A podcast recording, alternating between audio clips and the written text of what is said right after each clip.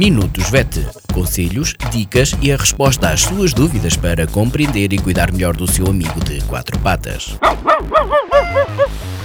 Minutos VET às quartas-feiras pelas 15h20, aqui na sua Vagos FM com a veterinária Ana Neves.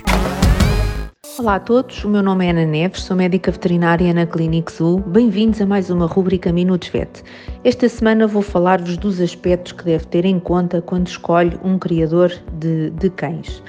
O objetivo não é falar das características das raças, eh, mas sim das condições dos animais e das instalações em que eles se encontram.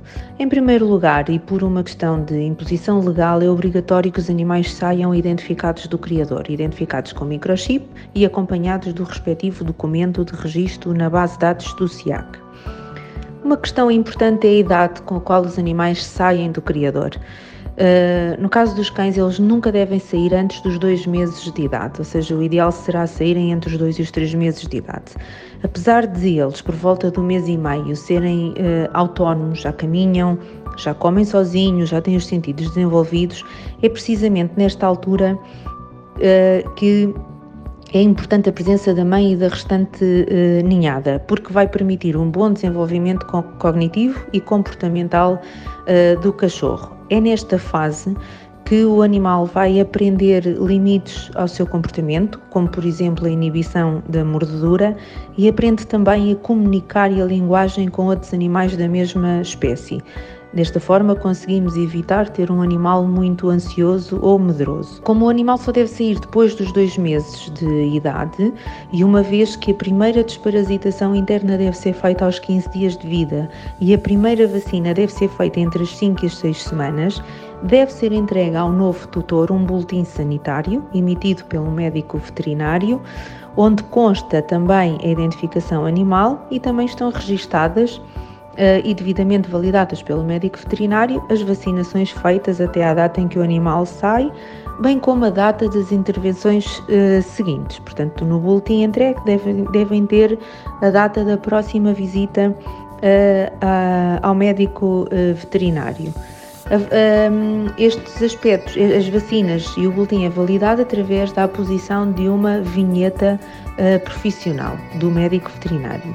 Relativamente às instalações, para além da correta higienização, eh, as instalações onde os cães onde os cachorros se encontram devem ter quatro zonas distintas. A zona de descanso ou de dormir, que deve ser uma zona resguardada do frio e da chuva, etc., e que permita ter uma boa temperatura e deve ser uma zona confortável. A zona de brincar, que deve ser uma zona estimulante e interessante para, para os cachorros. Devem ter vários tipos de brinquedos com texturas diferentes e formas diferentes e que permitam brincadeiras diferentes, quer sozinhos, quer mesmo uh, entre, entre eles.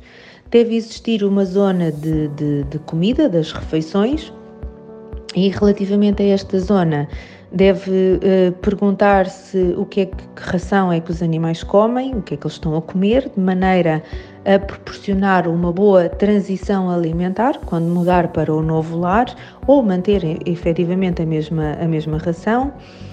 Deve-se perguntar quantas vezes é que o animal está a comer eh, por dia e como é eh, disponibilizada a ração. Se, quando existem ninhadas eh, muito grandes, a ração deve ser disponibilizada, deve ser disponibilizada em vários recipientes diferentes, de maneira a assegurar que não há competição da comida entre os, os, os irmãos, entre os, os membros da, da ninhada. O acesso ao alimento assim deve ser fácil, não é? O animal deve ter eh, facilidade no acesso ao alimento.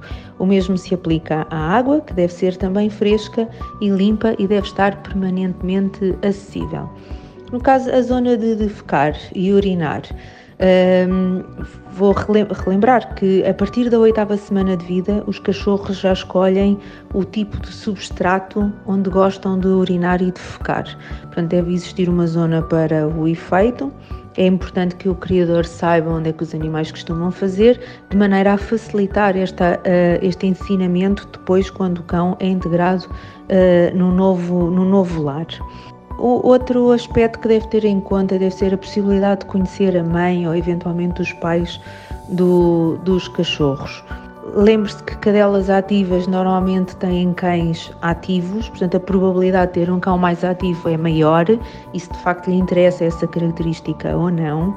E depois, por outro lado, cadelas que são muito ansiosas ou medrosas, um, isto faz com que hajam repercussões no comportamento dos filhos, que tendencialmente são também medrosos ou uh, ansiosos.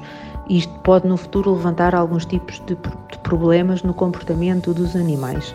Finalmente, questionar sobre a forma como os cachorros foram manipulados também é importante. Não esqueça que um cachorro até aos 15 dias de vida não deve ser retirado da mãe no máximo mais do que um minuto, que deve viver num ambiente que seja confortável e deve ser uh, bem manipulado, sem que seja traumático, de forma suave, e deve ter contacto com o ser humano uh, desde cedo. Por esta semana é tudo, obrigada e até para a semana. Minutos VET. Conselhos, dicas e a resposta às suas dúvidas para compreender e cuidar melhor do seu amigo de quatro patas. Minutos VET às quartas-feiras pelas 15h20, aqui na sua Vagos FM com a veterinária Ana Neves.